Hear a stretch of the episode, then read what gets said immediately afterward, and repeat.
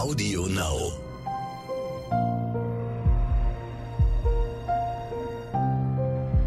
Verbrechen von nebenan. True Crime aus der Nachbarschaft.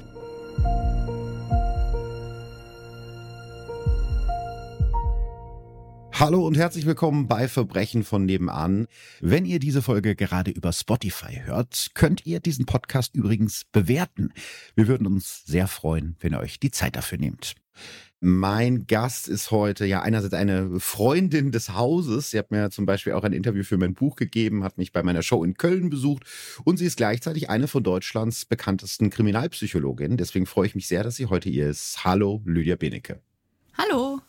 Ja, ich muss sagen, also jetzt mal ganz persönlich, wir gerade im Vorgespräch schon so ein bisschen drüber gequatscht, ich habe mich sehr lange vor so einem Fall wie dem von Joachim Kroll gedrückt. Und als ich das gerade erzählt habe, hast du gesagt, es ist seltsam, dass du nach der langen Zeit als True Crime Podcaster immer noch irgendwie Folgen hast, wo du sagst, hm, will ich nicht so unbedingt. Also ich muss sagen, das ist schon echt harter Tobak. Vorab, wie immer bei mir eine Triggerwarnung und die ist diesmal äh, noch länger als sonst, denn dieser Podcast enthält Beschreibungen von Suizid, Sodomie, Tierquälerei, Tierquälerei, sexuellem Missbrauch, Mord und Kannibalismus, unter anderem an Kindern. Also das ist wirklich eine der heftigsten Folgen bisher. Warum ist Kannibalismus für so viele von uns ein so großes Tabu? Ja, die meisten Menschen denken vielleicht nicht darüber nach, dass die Frage, wie wir zu dem Thema eingestellt sind, auch durchaus kulturell geprägt ist. Mhm. Uns in unserem Kulturkreis erscheint es ganz intuitiv als abschreckend, die Vorstellung, einen anderen Menschen zu essen. Das hat ja auch damit zu tun, dass in unserem Kulturkreis die Art, wie wir mit Toten umgehen, also eine bestimmte Art von Bestattung, wichtig ist, um auch emotional mit dem Tod umzugehen. Und interessant ist, dass es aber durchaus auch Beispiele gibt in anderen Zeiten und Kulturen, in denen das Verspeisen von menschlichen Körpern einen ganz anderen kulturellen Kontext hatte und die Menschen hatten dementsprechend auch eine andere emotionale Einstellung dazu. Es gab also beispielsweise sogar im Rahmen von Bestattungsriten in einigen Kulturkreisen diese Tradition, ein Teil des Toten in sich aufzunehmen, auch in so einer Art liebevollen Verschmelzung. Und in anderen Kulturkreisen war das dann aber wiederum eher reserviert für beispielsweise Menschen, mit denen man in einer Kampfhandlung war, in einer Kriegshandlung. Und dann hat man symbolisch Teile von denen gegessen, in dem Glauben, man würde sich deren Stärke einverleiben. Ja, das finde ich ganz spannend. Also es gibt ja Kulturen in der Südsee zum Beispiel, wo das eben ganz normal war. Also es ist auch ein Stückchen anerzogen, dass wir es fast noch schlimmer finden, wenn jemand gegessen wird, als wenn jemand getötet wird, ne? Ja, das ist äh, definitiv kulturell mitgeprägt, so kann man sagen. Und dann gibt's ja auch Beispiele in der Menschheitsgeschichte, wo Hungersnöte waren oder extreme Notsituationen, wo Menschen in der Lage waren, einen anderen zu essen, einfach um zu überleben. Wenn wir jetzt mal von unserem Kulturkreis ausgehen und nicht das, äh, davon, dass jemand gerade am Verhungern ist, gibt es sowas mhm. wie einen typischen Kannibalen-Typus bei uns jetzt in unserem Kreis?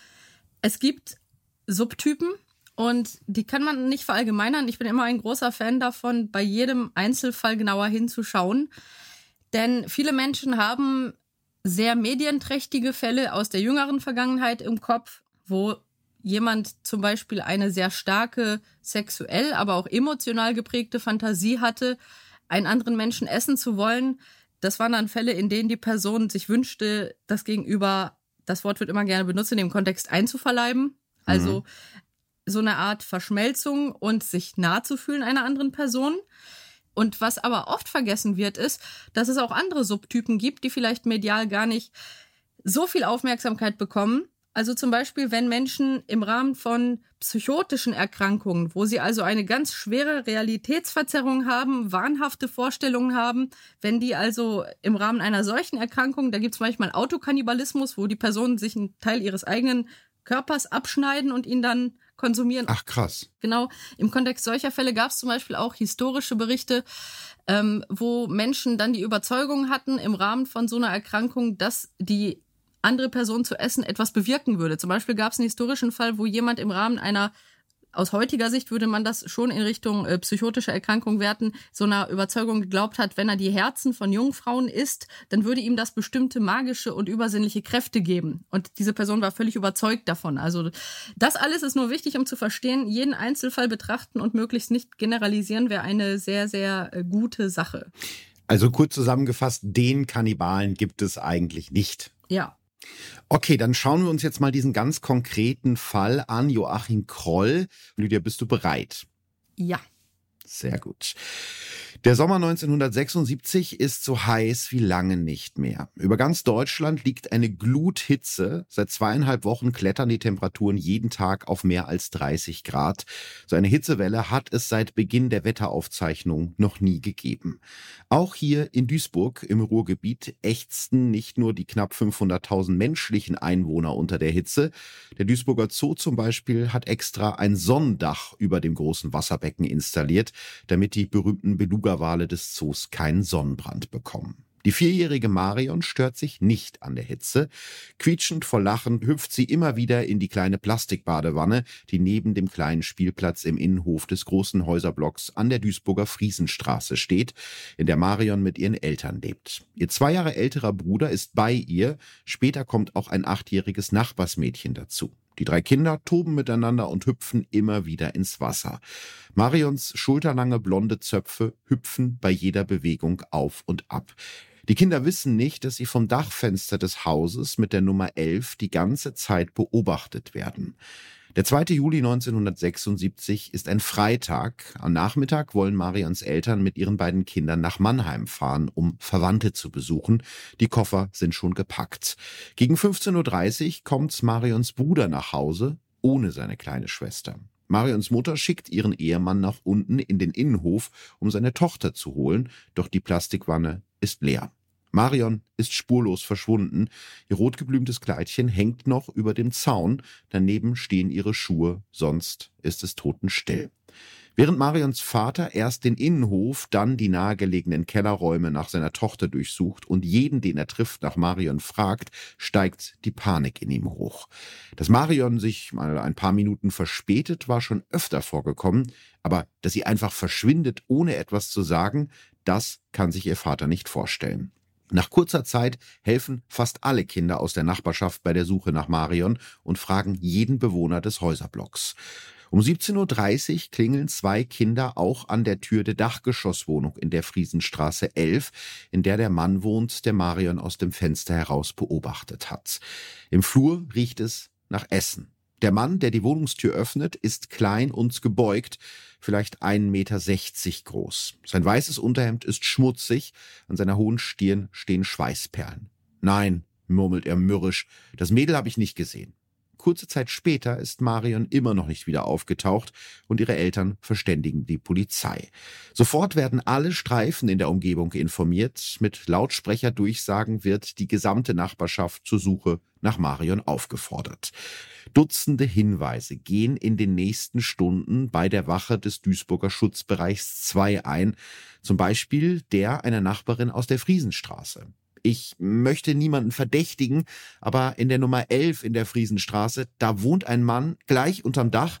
Da sind schon mal Kinder zu dem gegangen. Ich weiß nicht, ob das wichtig ist. Als zwei Streifenpolizisten am selben Abend den Hinweis überprüfen möchten, macht in der Dachgeschosswohnung in der Friesenstraße Nummer 11 niemand die Tür auf. Der Mann, der in der Wohnung lebt, ist bei Freunden zu Besuch und geht danach direkt zur Nachtschicht. Am nächsten Morgen bekommt die Polizei einen weiteren Hinweis. Dieses Mal ist es ein Bewohner der Friesenstraße 11, der etwas Seltsames zu erzählen hat. Das Klo in seiner Wohnung sei am Morgen verstopft gewesen, erzählt der 71-jährige Mann. Als er sich die Verstopfung genauer anschaut, entdeckt der Rentner im Abflussrohr blutige Eingeweide. Seine Frau geht nach oben zu dem Nachbarn aus der Wohnung darüber, der zugibt, ein Kaninchen geschlachtet und die Reste das Klo runtergespült zu haben. Der kleine Mann mit dem krummen Gang entschuldigt sich bei seiner Nachbarin und entsorgt die blutigen Überreste in einer Mülltonne im Hof. Sein Name Joachim Kroll. Es ist der Mann, den auch die Nachbarn vom Abend vorher verdächtigt haben. Sofort machen sich zwei Polizisten auf in die Friesenstraße 11, um sich den Mann aus der Dachgeschosswohnung genauer anzuschauen. Was jetzt kommt, ist wirklich heftig. Wenn ihr also einen empfindlichen Magen habt, dann überspringt die nächsten paar Minuten lieber. Es ist fünf nach zehn, als die beiden Polizisten an der Tür der Wohnung klopfen. Joachim Kroll trägt Badeschlappen, braune Shorts und ein verwaschenes Hemd, als er den beiden Polizisten aufmacht. Er ist unrasiert und verschwitzt und bestreitet, die kleine Marion gesehen zu haben. Aber die beiden Polizisten glauben ihm kein Wort. Sie haben längst gesehen, dass Krolls Bettlaken mit Kot und Blut beschmiert ist. Was haben Sie mit dem Kind gemacht? fragt einer der beiden Polizisten.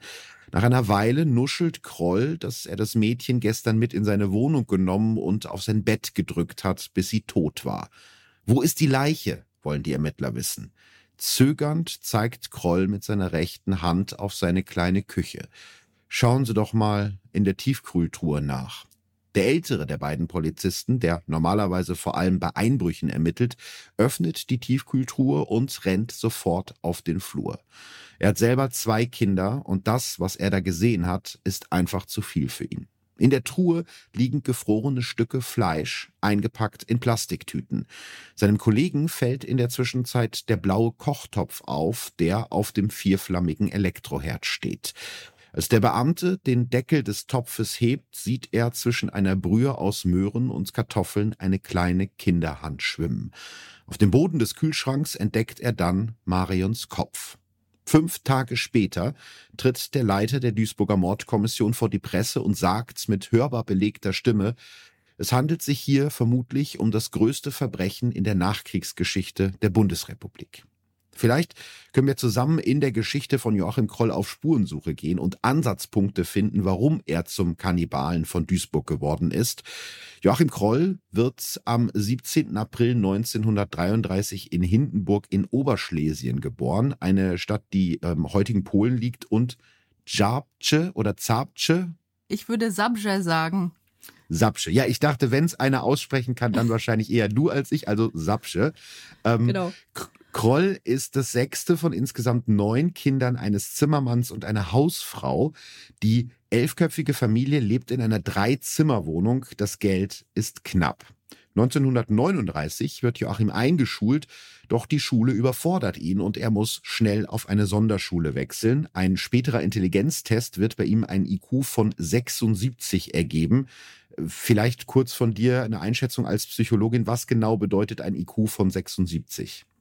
Ein Intelligenzquotient zwischen 70 und 84 ist unterdurchschnittlich und wird als Lernbehinderung bezeichnet. Genau in diesem Bereich befand sich der IQ von Joachim Kroll, dessen Wert mit 76 beschrieben wurde. Ein IQ-Wert unter 70 gilt als geistige Behinderung. Joachim Kroll war demnach also nicht geistig behindert, allerdings wies er eine relevante Lernbehinderung auf. Okay, also jemand, der nicht, vielleicht nicht so super intelligent ist, aber schon zurechnungsfähig in dem Sinne, weil es gibt ja auch eine Grenze, wo man sagt, okay, da ist jemand wirklich geistig behindert, ne? Äh, ja, ja, also das ist es nämlich. Er ist halt lernbehindert. Aber wie man ja auch im Rahmen seiner Verhaltensweisen und dieser Tatserie sehen kann, hat er schon durchaus hinreichend reflektiert. Das wurde ihm dann ja auch durchaus vorgehalten, dass er planvoll vorging. Mhm. Dass er auch überlegt hat, sozusagen, wann ist jetzt eine Situation, wo er das machen kann. Und wenn die Situation nicht günstig war, dann hat er dann auch Abstand genommen von seinem Plan häufiger mal. Er hat ja auch sich überlegt, zum Beispiel, ich fahre weit weg, dann ist das nicht so in meiner Nähe, dann kommen die auch nicht drauf, dass ich da jetzt unterwegs war. Der ist ja auch bewusst in Gegenden gefahren, die er gar nicht kannte. Also das alles zeigt ja schon, dass er sich durchaus hinreichend planvoll überlegt hat, wie er seine Bedürfnisse umsetzen könnte. Das ging also auch mit diesem IQ. Ja, niemand in der Familie nimmt den Joachim so richtig für voll. Ja. Wenn irgendwas schief läuft, heißt es meistens, oh, das war der Achim und dann löst der Vater den Gürtel aus seiner Hose und nimmt den Rohrstock. Auch in der Schule hat es der kleine Joachim nicht leicht. Die anderen Kinder lachen über seine Segelohren oder nennen ihn Sitzenbleiber. Er ist ein stiller Junge, der kaum spricht und keine Freunde findet. Oft spielte er allein in den Wäldern um Hindenburg. 1944, als Joachim zehn Jahre alt ist, kommen die Russen nach Hindenburg und Familie Kroll muss in den Westen flüchten. 1947 landet die Familie im Sauerland und Joachim soll dort wieder in die Schule gehen, aber die Schule lehnt ihn ab, er ist zu alt. Mit 15 wird er im Herbst 1948 nach der vierten Klasse der Volksschule, also vergleichbar mit der heutigen Grundschule etwa, entlassen.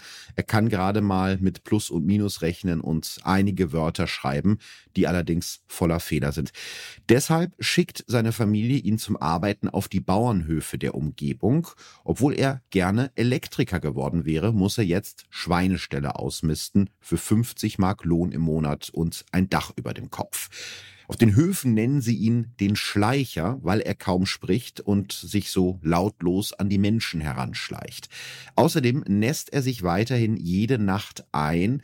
Das ist etwas, was man in den Biografien von Mördern, von Serienmördern immer wieder findet. Äh, was glaubst du, ist die Erklärung dafür?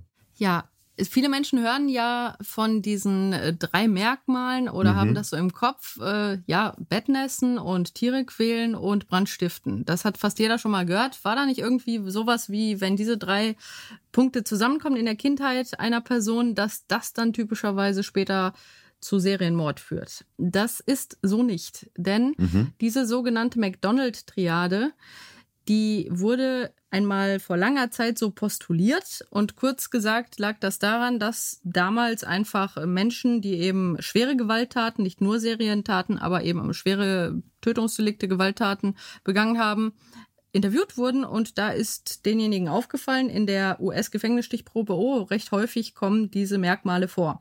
Was sie nur leider übersehen haben, ist, dass sie einen Stichprobenfehler hatten, denn hätten sie dieselbe Befragung gemacht in der Stichprobe von Menschen, die als Kinder schwere Gewalt erfahren haben, körperliche und oder emotionale und oder sexuelle Gewalt, dann hätten sie auch in dieser Stichprobe eine Erhöhung dieser Auffälligkeiten gefunden.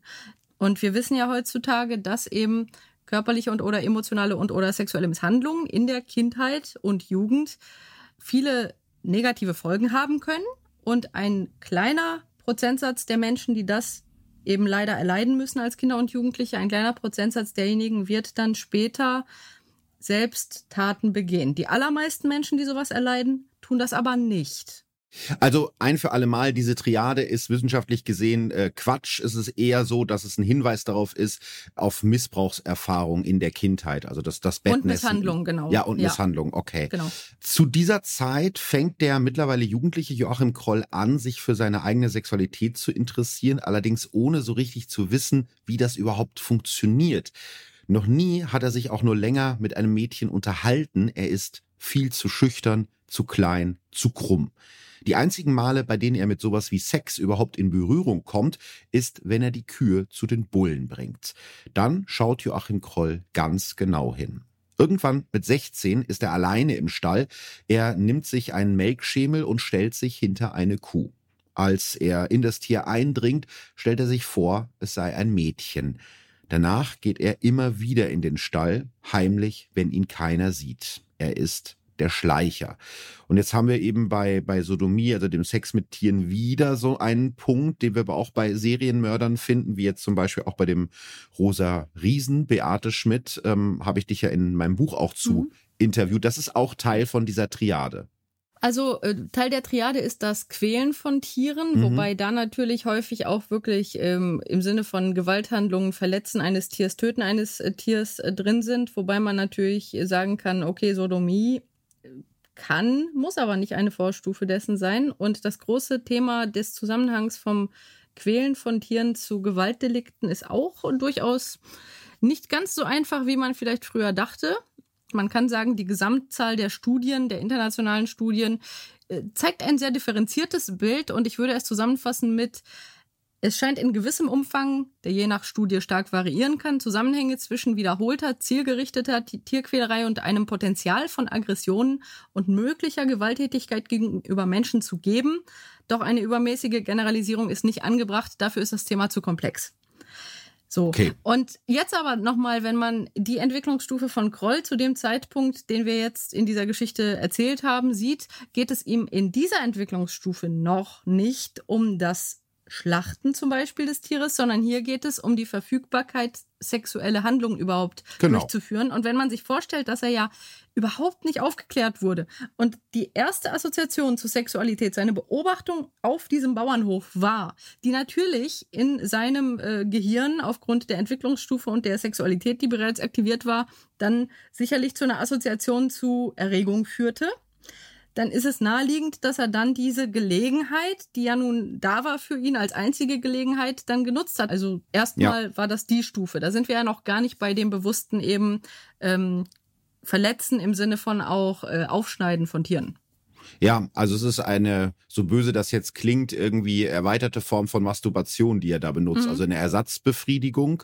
Ähm, mhm. Aber ich glaube, wir sind uns einig, dass Tiere quält immer scheiße ist. Egal, ob man jetzt danach einen Serienmörder wird oder nicht. Also. Ja. Ne? Allerdings wichtig auch äh, genau, dass Menschen, die Sodomie zum Beispiel als Ersatzhandlung benutzen, hier an dieser Stelle würde ich sie ja als Ersatzhandlung interpretieren. Ja. Nicht unbedingt etwas, was so sein größter Traum war, sondern etwas, was sich pragmatisch ergeben hat ja. aus seiner Gelegenheit und Situation. Ähm, Menschen, die Ersatzhandlungen mit Tieren durchführen, sind nicht automatisch dafür, äh, sagen wir mal, geeignet, in die nächste Stufe überzugehen und die Tiere zu quälen. Also auch da sieht man schon auch unterschiedliche Subgruppen. Hm.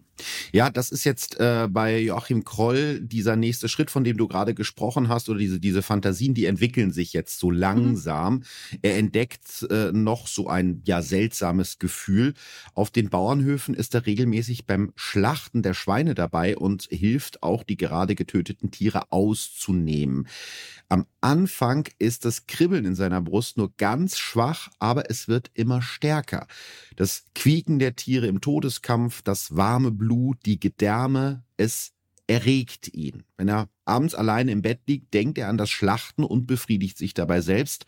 Nach dem Orgasmus ist das Kribbeln weg. Er wird das selber später das komische Gefühl nennen. Ja, das ist ja vielleicht auch so eine Art ähm, Warnzeichen, dieses Kribbeln, oder ist das ein Klischee? Ich liebe es ja nicht zu generalisieren, sondern jetzt mhm. mal den Einzelfall zu betrachten. Wenn man sich jetzt logisch anschaut, die erste Sexualität in diesem Bauernhof-Kontext ähm, zu finden, bezogen auf die Tiere, die aber ja nicht seine Präferenz geworden sind, sondern immer nur Ersatzhandlungsobjekte ja. geblieben sind. Und jetzt ist die Frage, sehr viele Menschen haben früher in Berufen gearbeitet, die das Schlachten von Tieren beinhalteten. Für die mhm. jüngeren Leute, ja, früher war das etwas, was die meisten Menschen kannten. Da kamen Schlachter entweder nach Hause und haben die Nutztiere dann äh, zu Hause geschlachtet. Oft haben die Leute das auch selber gemacht. Das war jetzt nichts, was so selten vorkam. Also von daher gab es eine große Anzahl von Menschen, die der Schlachtung von Tieren beiwohnten und auch aktiv daran beteiligt waren. Ja. Und die allermeisten dieser Menschen haben keinerlei sexuelles Kribbeln empfunden bei den Menschen, die dann später Täter werden und die genau solche Dinge berichten, da ist vorher schon etwas da, was die Erregbarkeit überhaupt möglich macht. Mhm. Und sie werden sich dessen dann aber erst bewusst, indem sie durch die Beobachtung der Situation die Erregung spüren. Und wenn man sich die Biografien dieser Menschen anschaut, dann sind da eben häufig diese Risikofaktoren, diese Misshandlungen und Unsicherheiten und eigenen Verletzungen zu sehen. Und wir wissen ja, dass er sowohl emotional immer wieder sich misshandelt fühlte durch Mitmenschen, weil er immer als der Idiot dastand, ja. sowohl vor seinen Geschwistern als auch vor allen Menschen in seinem Umfeld und gleichzeitig auch immer dann körperlich geprügelt wurde und sogar häufig erlebt hat, dass er ja geprügelt wird für Dinge, die er gar nicht getan hat. Also mhm. hat er mhm. auch sozusagen gelernt, dass es keine unmittelbare ähm, Ursache-Wirkungskonstellation bezogen auf Strafen gibt. Das ist etwas, was ich bei manchen Straftätern auch aus Biografien kenne, dass die sagen, ganz ehrlich, ich wurde verprügelt, wenn ich Mist gebaut habe, aber auch wenn ich keinen Mist gebaut habe. Das heißt, die Strafe folgte sowieso. Und das ist ungünstig für die Entwicklung von Kindern, wenn sie merken, dass eine sogar hier Misshandlung, also eine Strafe, ja. die äh, noch nicht mal ansatzweise okay wäre, dass die sogar losgelöst ist von dem vorherigen Verhalten.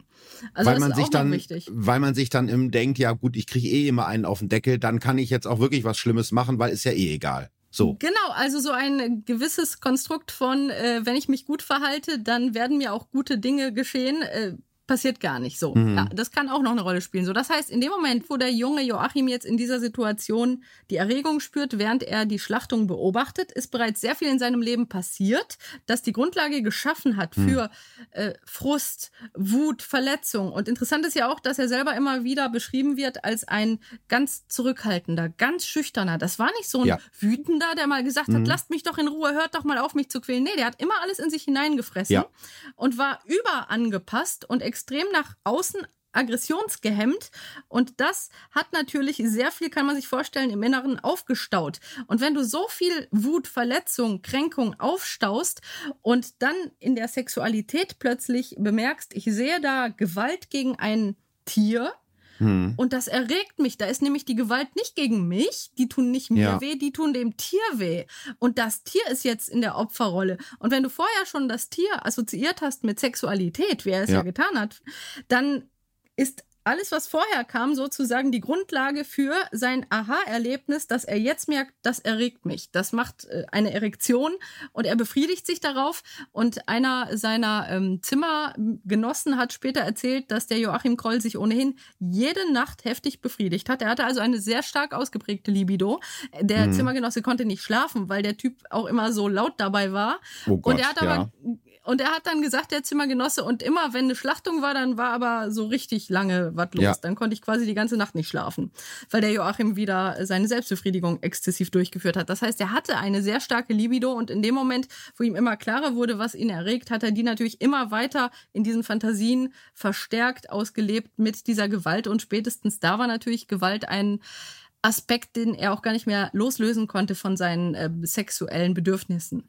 Und ausgehend von dem, was wir jetzt gerade gelernt haben, schauen wir uns jetzt seine erste Tat an. Anfang der 50er Jahre zieht Familie Kroll ins Ruhrgebiet nach Bottrop. Auch Joachim kommt mit. Er findet einen Job als Schlepper in der Zeche Prosper 2. Die Tage, Untertage sind dunkel, staubig und unglaublich anstrengend. Nach nur einem Jahr schmeißt er hin. Joachim Kroll ist jetzt 21, er hat keine Ausbildung, keinen Job, keine Freunde und er hat noch nie ein Mädchen geküsst. Manchmal schleicht er abends an Bordellen vorbei, aber er traut sich nie hinein. Das komische Gefühl, wie er es nennt, ist plötzlich wieder da und es wird immer stärker. Wenn er eine Frau sieht, die ihm gefällt, wird das Kribbeln fast unerträglich. Dann muss er sich selbst befriedigen und stellt sich dabei vor, wie er eine Frau mit dem Messer aufschneidet. Im Januar 1955 stirbt seine Mutter und sein Vater wirft ihn raus. Er soll endlich auf eigenen Beinen stehen. Rund zwei Wochen später, am 8. Februar 1955, hat Joachim Kroll das Haus seiner Eltern in Bottrop verlassen. Über Dortmund und Hamm fährt er mit dem Zug und später mit dem Bus ins Münsterland, ohne wirklich zu wissen, wo er hin will. Er wandert an Feldern entlang über einsame Landstraßen, bis er irgendwann an der B63 in der Nähe des Dörfchens Wahlstätte landet, das zu Drensteinfurt gehört. Hier sieht er die 19-jährige Irmgard S. mit ihrem knöchellangen Rock schon von weitem. Auch Irmgard weiß nicht so richtig, wo sie hin will. Sie ist weggelaufen aus dem Erziehungsheim Birkenhof bei Hannover, in das ihre Mutter sie gesteckt hat, weil sie mit ihr nicht mehr klarkam.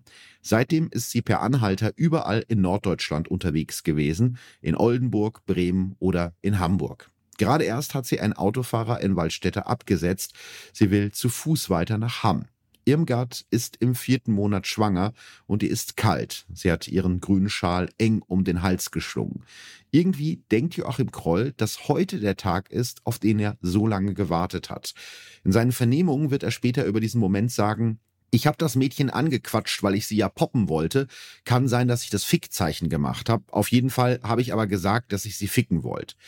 Natürlich will Irmgard das nicht. Kroll wird später sagen, sie habe sich über ihn lustig gemacht.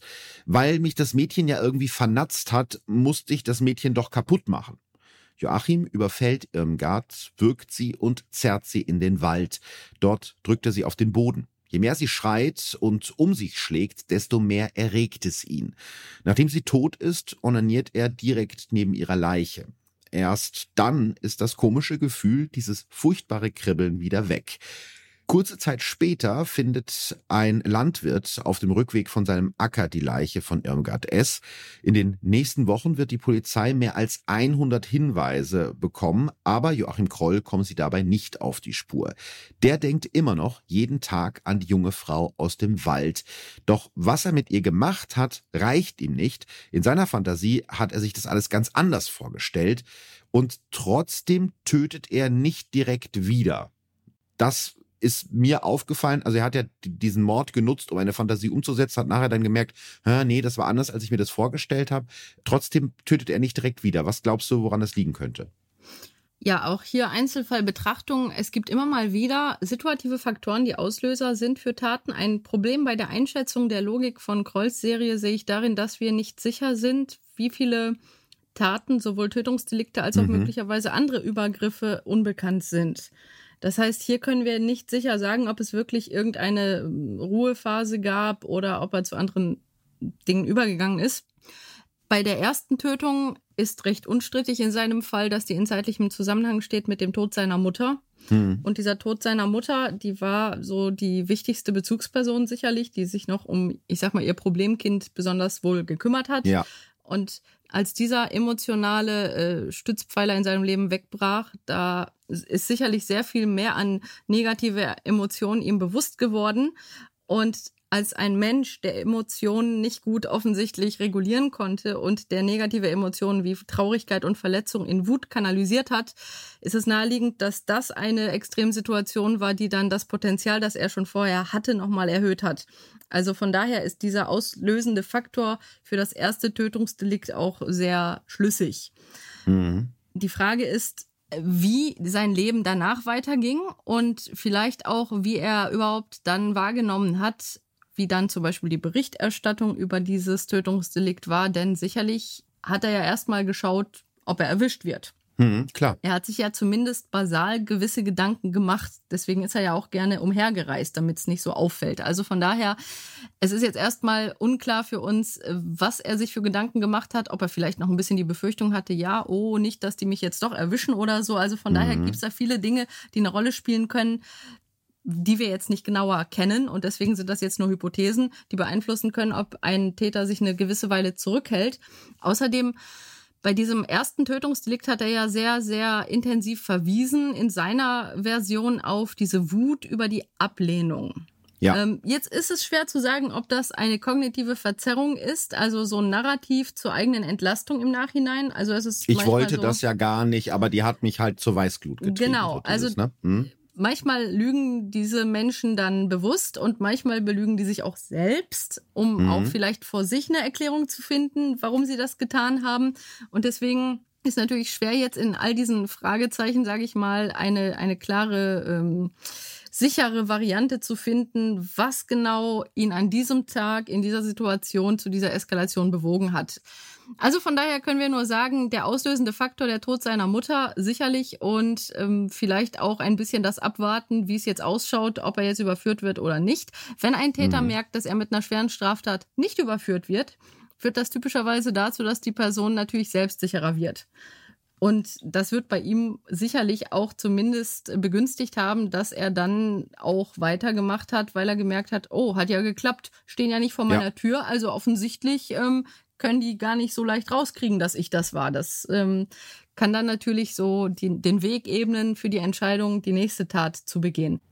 Ja, und das ist ja der, der Start einer, einer furchtbaren Verbrechensserie. Mhm. 1957 bekommt Kroll einen Job als Stahlarbeiter bei Mannesmann in Duisburg. Er kann im ledigen Wohnheim der Firma wohnen und verdient 2000 Mark im Monat. Für ihn ist das damals unglaublich viel Geld. Nach nur anderthalb Jahren ist er seinen Job allerdings schon wieder los. Die Auftragslage ist gerade schlecht. Also schlägt Kroll sich mit Gelegenheitsjobs durch. Er schleppt Pakete bei der Post und hilft auf einem Bauernhof in Duisburg. Erst im April 1959 schafft er es ein zweites Mal bei Mannesmann unterzukommen. Wieder bleibt ihm nur die Drecksarbeit. Er muss anderen Arbeitern hinterherputzen oder ihnen Sprudel bringen, wenn sie Durst bekommen. Auch wenn seine Kollegen den kleinen Typen mit den Segelohren auslachen, kommt dem stillen Joachim nie ein böses Wort über die Lippen. Das war ja das, was du auch gerade schon gesagt hast. Mhm. Er trägt diese Zurückweisung ganz ruhig und höflich, während es wahrscheinlich in ihm selbst ganz anders aussieht.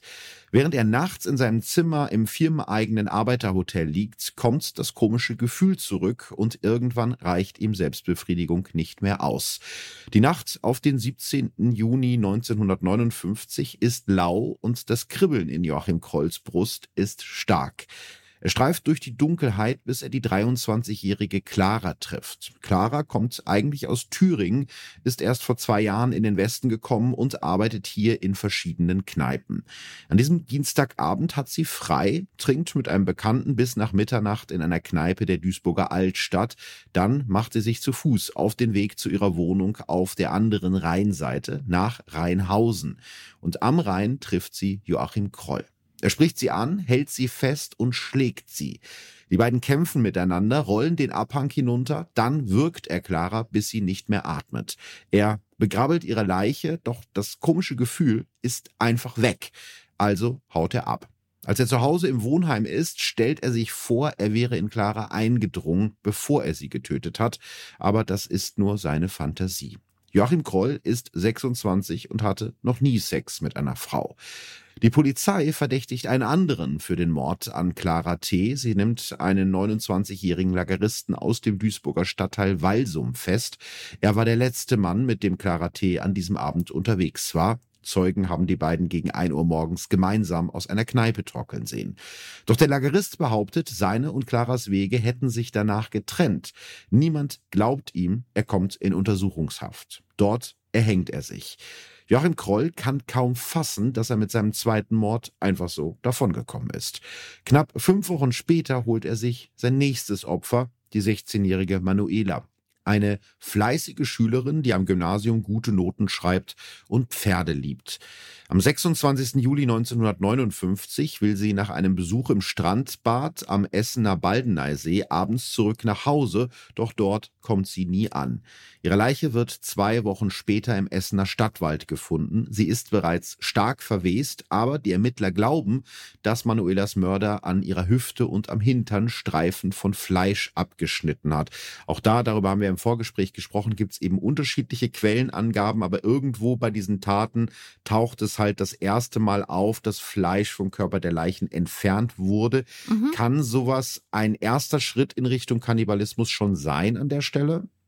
Wenn man sich anschaut, dass es hier Regionen waren, also Hüfte und Gesäß, äh, die, wie er dann ja auch später sagte, für ihn deswegen interessant waren, weil das eben Körperteile sind, die auch in seiner Vorstellung aufgrund seiner Vorerfahrung mit der Schlachtung von Tieren assoziiert waren mit einer möglichst effizienten Zubereitung von mhm. gut nutzbarem Fleisch, dann ist das natürlich ein Indiz. Und deswegen würde man bei solchen Verletzungsmustern definitiv auch darüber nachdenken, ob hier eine kannibalistische Motivation vorliegt. Er hat ja auch bestätigt, dass diese Gedanken, welche Körperteile er wie nutzen könnte, eine Rolle spielten bei seiner Entscheidung, äh, welche Teile er dann mitnahm.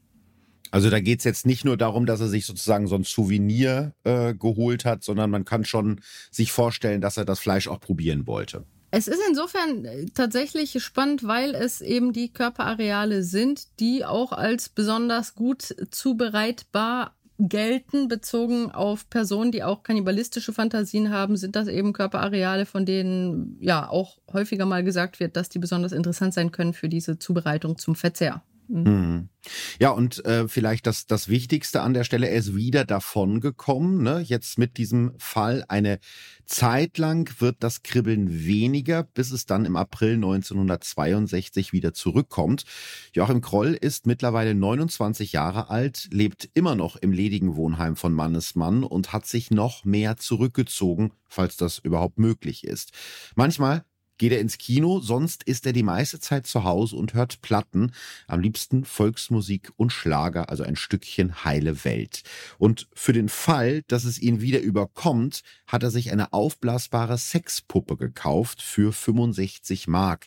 Im Prospekt steht, mit so einer Partypuppe sind sie nie mehr allein und sie erfüllt ihnen jeden Wunsch. Sie ist sehr anschmiegsam und absolut anspruchslos. Also auch das ist ja so diese seine verquere Vorstellung Vorstellungen von Sexualität. Ich mhm. nehme mir, was ich äh, haben will, also so wie er das gesehen hat, ungefähr bei den, bei den Bullen, ja. Also ja. was ja nichts mit menschlicher, gesunder Sexualität zu tun hat. Genau. Irgendwann reicht Kroll die Puppe nicht mehr und er zieht wieder los. Am 24. April 1962 fährt er mit Straßenbahn und Bus von Duisburg in 20 Kilometer entfernte Dienstlaken. Kroll ist gerade aus dem Bus ausgestiegen und auf einem einsamen Feldweg unterwegs, als er die 13-jährige Petra in ihrem roten Mantel entdeckt. Petra ist eine gute Schülerin, gerade erst in die achte Klasse versetzt worden.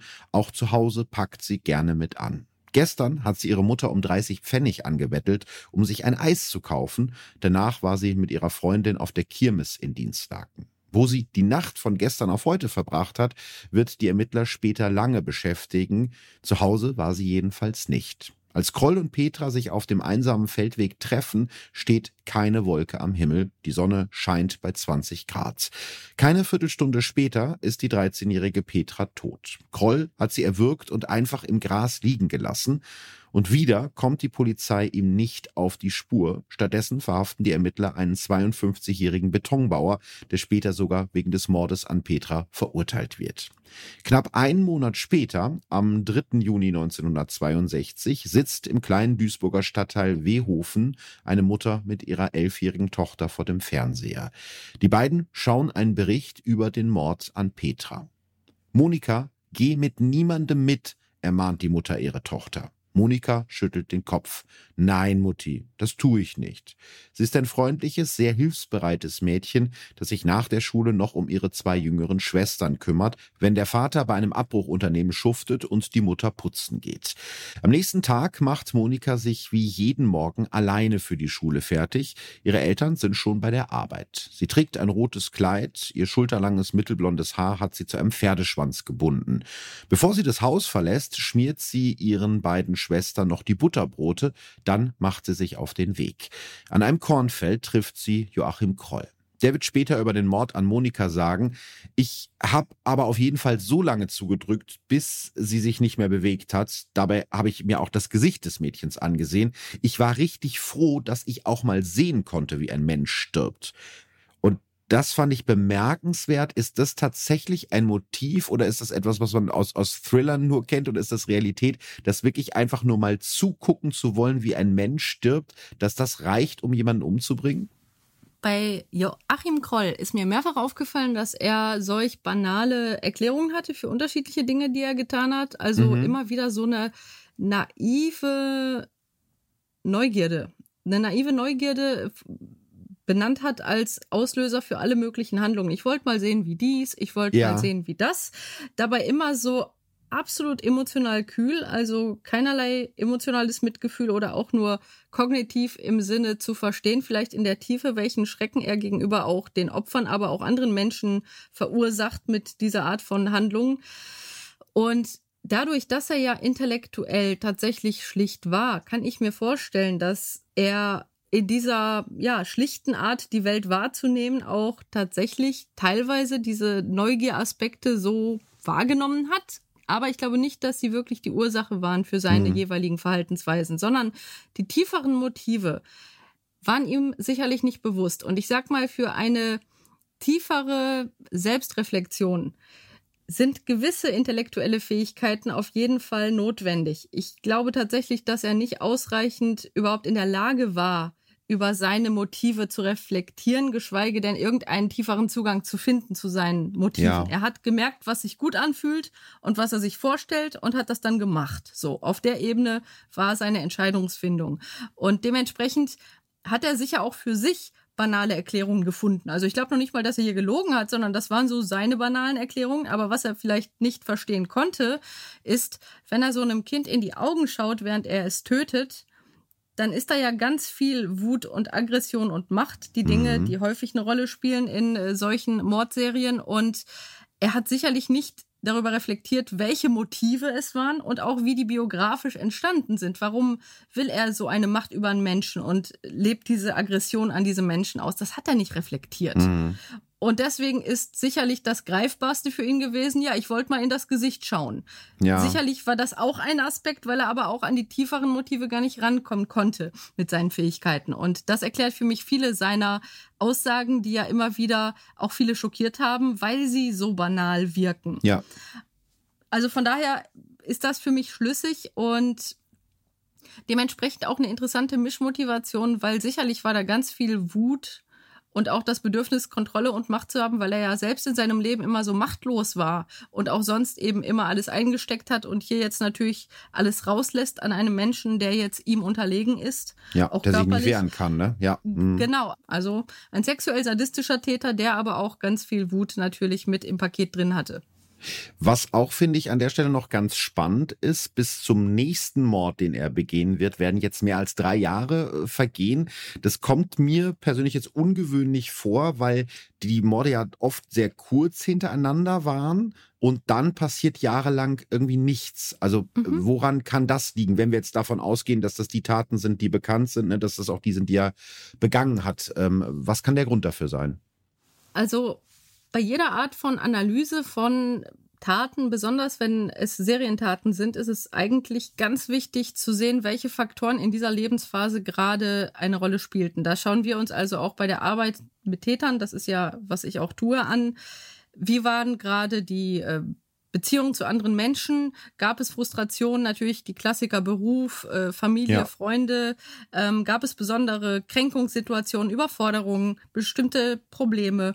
Und typischerweise findet man da, wenn man genau beleuchtet, immer diese auslösenden Momente oder gewisse situative Faktoren, die sich gebündelt haben und die dann wieder die Wahrscheinlichkeit erhöhen, dass das Verhalten gezeigt wird. Mhm. Aber das kann man natürlich dann im Einzelfall nur herausfinden, wenn man ein Gegenüber hat, das dann auch irgendwann bereit ist, wirklich diese Details auch ehrlich zu reflektieren, was natürlich nicht bei allen Tätern der Fall ist. Aber ich gehe davon aus, dass bei ihm solche Faktoren auch zu finden wären, wenn man diese Informationen hätte, was in diesen Phasen in seinem Leben genau relevant los war.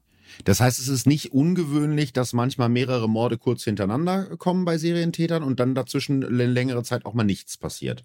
Weil der Trigger fehlt, in Anführungsstrichen ich würde immer sagen, auch hier, ich sag mal so, wenn ich das Wort Serienmörder höre, dann gibt es ja so viele. Es gibt ja Leute, ja. die aus finanzieller Bereicherung Stimmt. Leute töten und dann gibt es halt die sexuell sadistisch motivierten und dann gibt es die, die äh, eher wutmotiviert sind, als dass sie jetzt besonders diese Erregungssteigerung hätten, die also gar nicht mal sexuell sadistisch sein müssen. Von daher das große Thema Serienmord ist viel zu groß, als dass man da eine generelle Aussage treffen könnte aus meiner Sicht. Manchmal sind es auch wirklich so Faktoren, wie dass die Person gerade eine Familie gegründet hat und eine mhm. Menge zu tun hat und sagt, ja, ich hatte so viel Stress, da hatte ich einfach keine Zeit, mich jetzt wieder tiefer mit meiner Sexualität zu beschäftigen in dieser Phase. Da kann es also unendlich viele mhm. Gründe geben.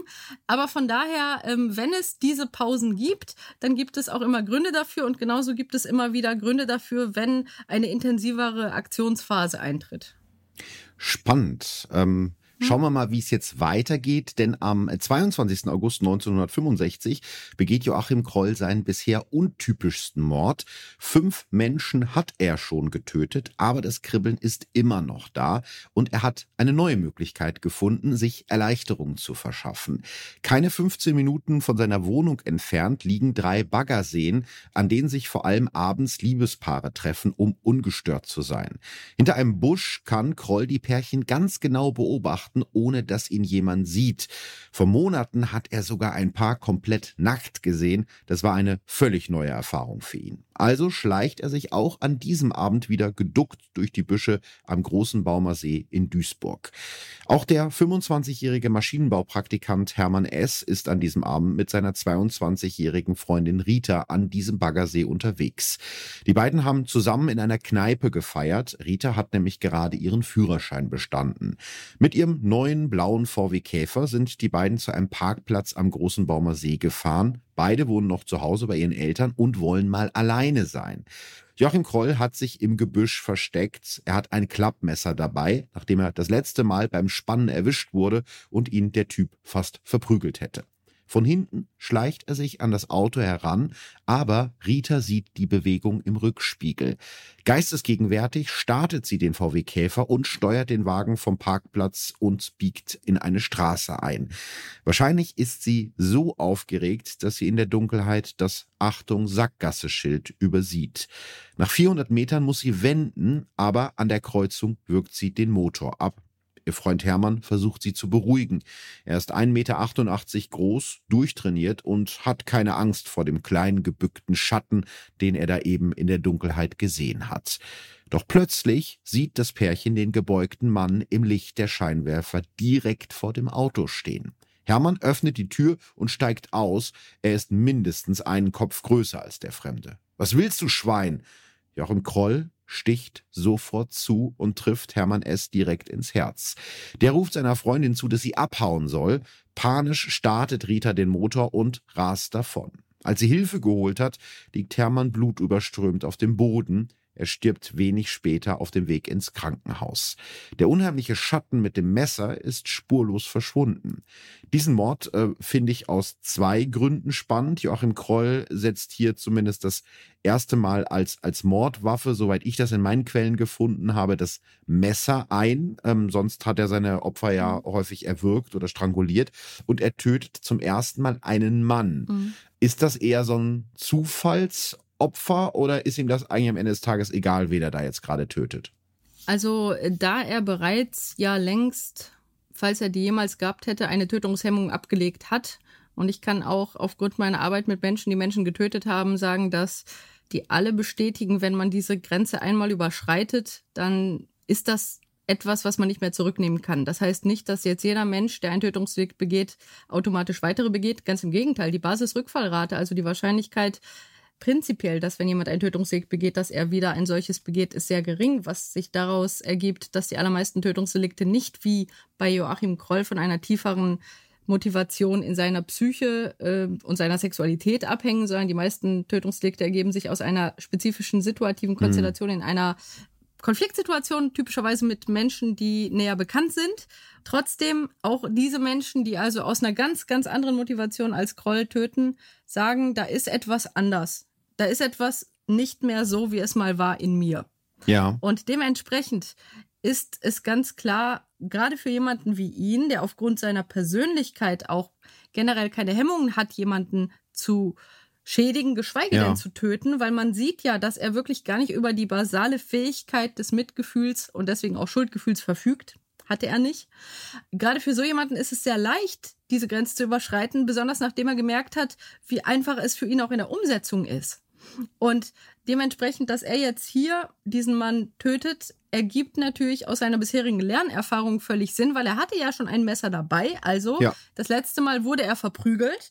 Er hat sich überlegt, ich will jetzt nicht nochmal verprügelt werden, wenn ich das tue. Also, wenn mir noch einer wieder so gegenübertritt, dann werde ich bewaffnet sein. Ich bin zwar körperlich vielleicht unterlegen, aber mit dieser Waffe verschaffe ich mir mhm. natürlich einen Vorteil. Und genau das hat er ja dann getan. Das weist für mich darauf hin, dass er sich natürlich genau diese Situation schon mal überlegt hat. Also er hätte jetzt nicht unbedingt so positive Gefühle danach wie gegenüber der Tötung bezogen auf Frauen, weil die Tötung bezogen auf Frauen gehörte zu seiner Fantasie. Da ist er nach Hause gegangen, hat die reinszeniert und hat sich darauf befriedigt. Ja. Ganz sicher hat er sich auf die Tötung auf den Mann nicht selbst befriedigt, weil es einfach seinem jeweiligen Schema komplett nicht passte. Das war eine pragmatische Tötung, die er aber definitiv im Kopf gehabt hatte, einfach nach dem Motto, ich lasse mich nicht nochmal verprügeln, wenn ich in mhm. diese Situation komme. Wenn mich dann ein Typ angreift, dann habe ich hier was in der Hand. Und genau das hat er dann auch umgesetzt. Also genau so pragmatisch sieht für mich jetzt diese Entscheidung auch aus, hier so zu handeln. Ja, und nachvollziehbarerweise geht in den nächsten Wochen in Duisburg die Angst um. Die Polizei gibt sogar Verhaltenshinweise heraus.